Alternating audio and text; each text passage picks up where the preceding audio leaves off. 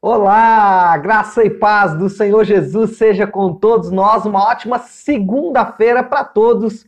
Hoje é dia 21 de junho de 2021. 21 do 6 de 21 é o dia de hoje. Nós estamos começando aí mais uma semana, começando bem aí com os nossos devocionais, mantendo aí a nossa rotina de devocionais. Já temos feito aí já há algum tempo. E essa semana é uma semana especial. Nós vamos fazer aí é, um, um sprint final né, no, na nossa Maratona Reino. Vamos terminar a Maratona Reino essa semana. Para isso, nós vamos dar uma paradinha no livro de Salmos e nós vamos ler o restante do livro de Segundo Reis, todo, faltam seis capítulos, e também todo o livro de Hebreus, o livro não, a carta aos Hebreus. É, por quê? Porque a carta aos Hebreus tem muitas referências ao templo, ao sacerdócio, ao rei. E aí nós vamos então encerrar mostrando exatamente essa conexão entre ah, as histórias do, dos reis do reino de Israel e também o livro de Hebreus. O livro não, a carta aos Hebreus. então, nessa semana vamos fazer isso. Lembrando que aqui nós estaremos até na sexta-feira, sábado novamente não estarei com vocês aqui, mas faça o seu devocional, uh, leia os capítulos marcados, né, e também faça aí o seu devocional. Um outro aviso que eu quero dar rápido é para todos os meus amigos é, homens, na segunda-feira que vem, no Talk, eu vou fazer um workshop sobre devocional, passo a passo, para se fazer um devocional além de é, instrutivo, ah, também direto e rápido para você poder criar então a sua estrutura de devocional. E hoje à noite, às 20 horas, as mulheres, temos muitas mulheres aí já, ah, vamos ter o talk de mulheres com a pastora Flávia. Ela vai receber hoje a doutora Ju. Ela é psicóloga e ela vai falar sobre a beleza das emoções. Então, muita coisa acontecendo aí, não é isso? Bom, vamos para o devocional, né, povo? Segundo Reis, capítulo 20 até o capítulo de número 22. O tema hoje é um tema que eu gosto de falar, apesar de não me considerar muito bom no que eu vou falar hoje, mas eu gosto de falar que é sobre oração. Oração é um tema que eu gosto muito, sempre me emociono bastante ao ler as histórias as orações na Bíblia, ao estudar sobre oração, mas não me considero um grande homem de oração. Talvez é por isso que eu, eu, eu sempre gosto muito, que eu tenho muito que aprender. Bom, vamos fazer aqui um contexto para a gente entender como que está a situação da nação, do reino, né? Já que a nossa, o nosso tema principal, o nosso tema central é o reino. É, o reino do norte, né? O reino dividido já sul e norte, o Reino do Norte já está completamente desfeito. A, a Síria, né, o Império Assírio, é, já é, acabou com o Reino do Norte completamente. Samaria já foi tomado. É, outras nações já estão habitando o Reino do Norte. Os moradores do Reino do Norte foram espalhados por todo o Império Assírio. Então, o Reino do Norte já não existe mais aqui nesse momento. O Reino do Sul está como que respirando por aparelhos, né? É, na verdade, alguns historiadores vão dizer que 115 a 130 anos depois do, do Reino do Norte ter sido desfeito, o Reino do Sul também é desfeito, mas o Reino do Sul ainda está respirando por aparelhos. Temos ali no Reino do Sul duas grandes reformas. O Reino do Sul experimenta dois grandes avivamentos é, nas mãos de dois importantes reis. Um é o Ezequias e o outro é o rei Josias. Ezequias é o pai e Josias é o é, avô, né? Porque nesse meio tempo aí nós temos o Manassés. Josias é o avô, não, Josias é o neto, né? Ezequias é o avô de Josias, no meio desse, ah, desse, desses dois reis aí tem Manassés. Talvez Ezequias tenha sido o maior reformador ah, da nação do sul, do reino de Judá. É, Ezequias ele restabeleceu completamente o culto a Deus ele arrancou todos os altares, né, os altos, todos os, os cultos a divindades pagãs. Ele acabou com todas essas divindades. É, é, Ezequias ele reformou todas as políticas sociais da nação do sul, da nação de Judá. Ele estruturou a nação novamente, ele reconstruiu muros, ele conseguiu é, é, estabelecer de novo políticas de arrecadação de impostos. Então, ah, trouxe riqueza novamente para o reino do sul, ou seja, além de justiça social, além de restabelecer o culto, a nação estava andando cada vez melhor. Ele cometeu alguns erros, como todo homem vai cometer. Um desses erros foi é, uma, uma dessas coincidências né, da vida. Ah, ele recebeu uma, uma comitiva de alguns homens vindo de uma nação distante chamada Babilônia. Babilônia. Cem anos depois, essa mesma nação que ele recebeu tão bem, esses babilônicos então levariam o reino do sul como, cati como cativos, né? É, dessas coincidências da vida. Bom, o que, que o Ezequias tinha de melhor? Eu não sei, além de tudo isso que ele falou, mas eu gostaria de destacar uma. De todos os reis, exceto, óbvio, Davi e Salomão, o que mais é descrito como homem de oração é o Ezequias. Ezequias é o rei que mais ora.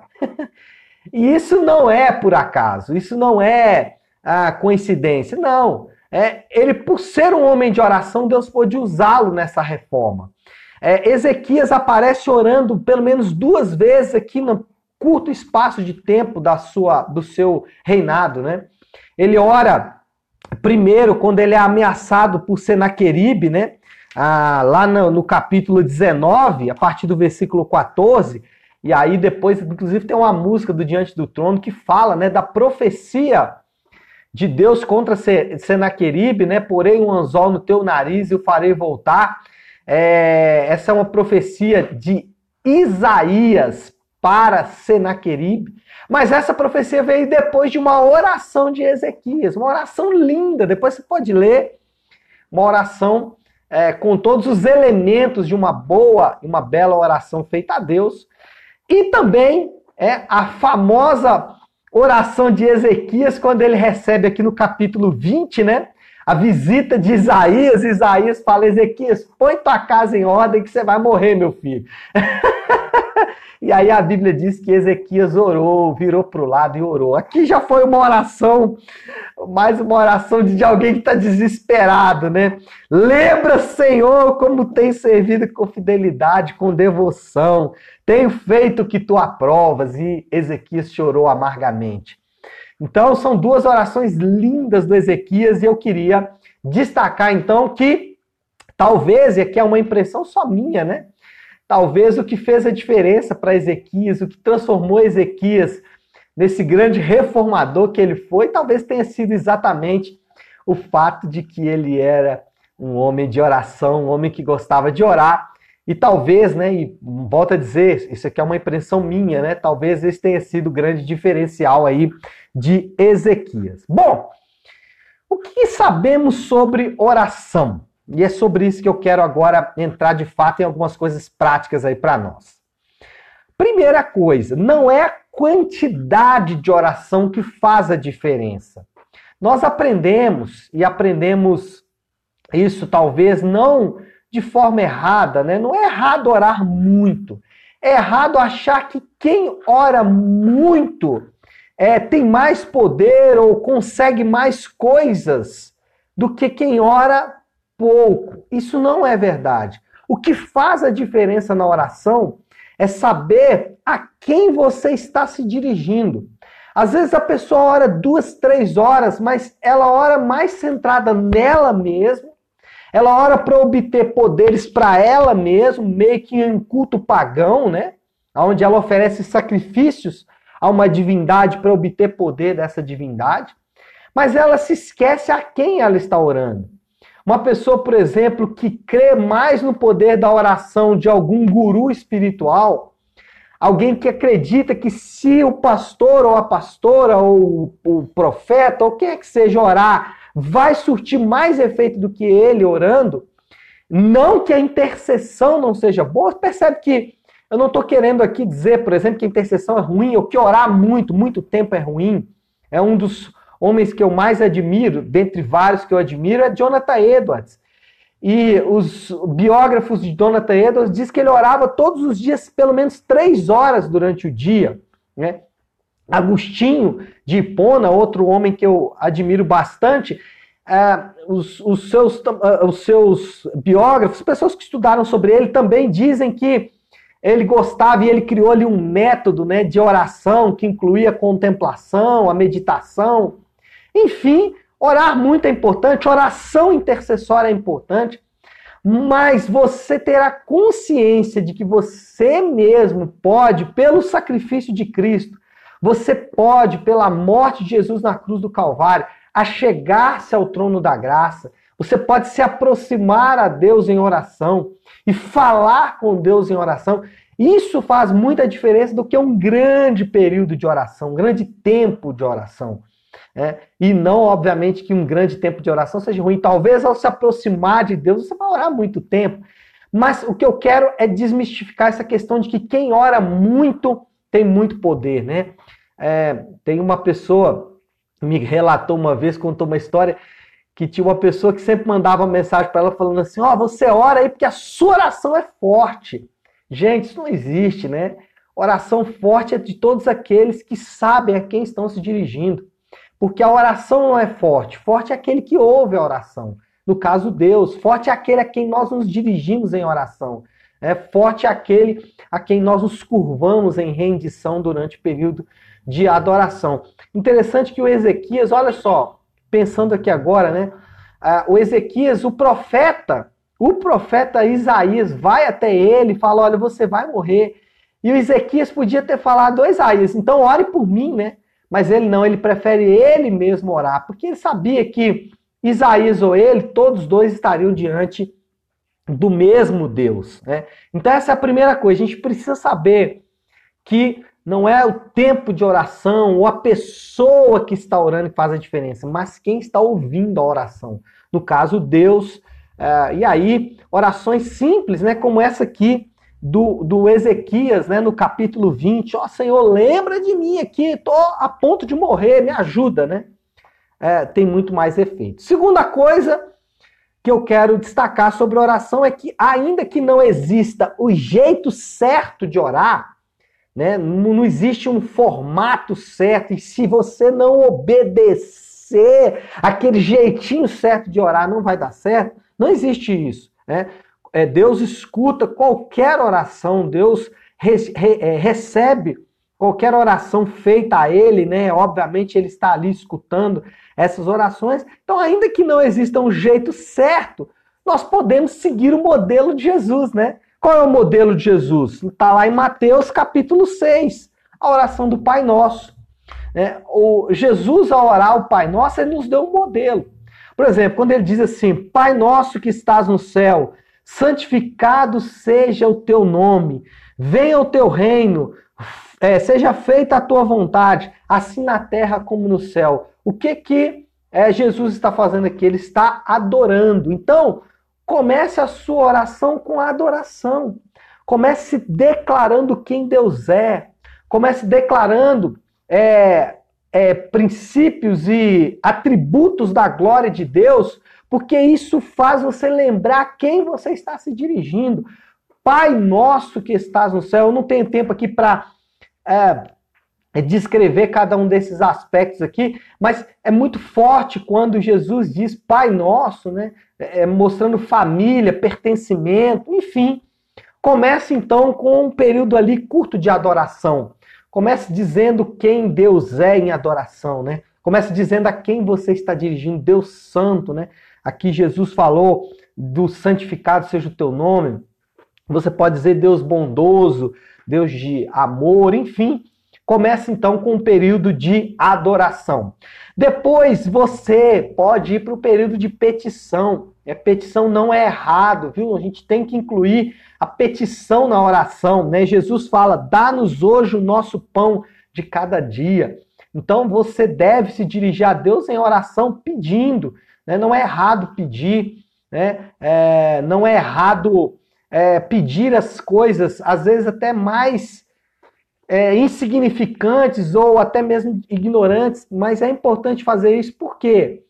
Porque até isso vai tratar o nosso caráter, né? Quando nós fazemos pedidos a Deus e olhando para as minhas orações do passado, se Deus tivesse ouvido tudo que eu pedi, eu não seria nada, tá, não estaria aqui hoje falando com você, certamente, né?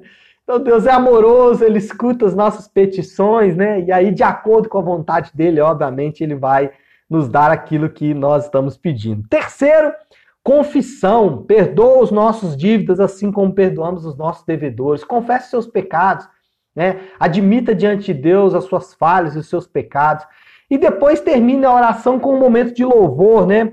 É, porque teu é o reino, o poder e a glória para sempre. Amém. Aqui na confissão, né, tem também o versículo 3, não nos deixe cair em tentação, mas livra-nos do mal. Faz parte da confissão, confessar a Deus que nós não, não podemos fazer nada sem que Ele possa atuar em nosso favor. Então,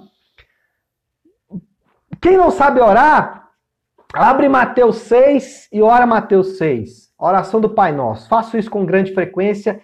Amo a oração do Pai Nosso. Fazemos todo domingo em nossa igreja. Oração do Pai Nosso é nosso modelo de oração. Mas também ore por conta própria, escreva orações, viu? Isso também é uma prática boa.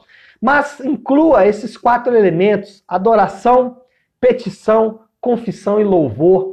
É, comece com adoração, termine com louvor, no meio coloque lá petição e confissão. Bom caminho para quem quer começar aí a, essa vida de oração. Um bom caminho é seguir exatamente o modelo deixado por Jesus na oração do Pai Nosso. E já que estamos falando em oração, né? já que o assunto do devocional hoje foi oração, acho que podemos orar, o tempo já está caminhando. E nada melhor do que começar a semana com essa chavezinha, né? Essa chavezinha. Pastor Flávio gosta que eu use muito esse termo chave, não, mas de fato isso é uma boa chave, né? Isso é um segredo espiritual, oração é um segredo espiritual. Então, já que vamos começar bem aí a semana com esse segredo espiritual da oração, vamos orar.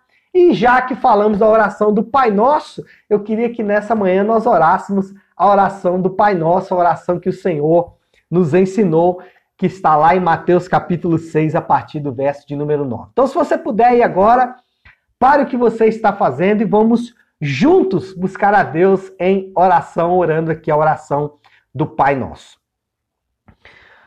Pai nosso que estás nos céus, santificado seja o teu nome. Venha o teu reino, seja feita a tua vontade, assim na terra como no céu. Dá-nos hoje o nosso pão de cada dia, perdoa as nossas dívidas, assim como perdoamos aos nossos devedores, e não nos deixes cair em tentação, mas livra-nos do mal, porque teu é o reino, o poder e a glória para sempre. Amém, amém e amém. Amém, meu povo querido. Então é isso.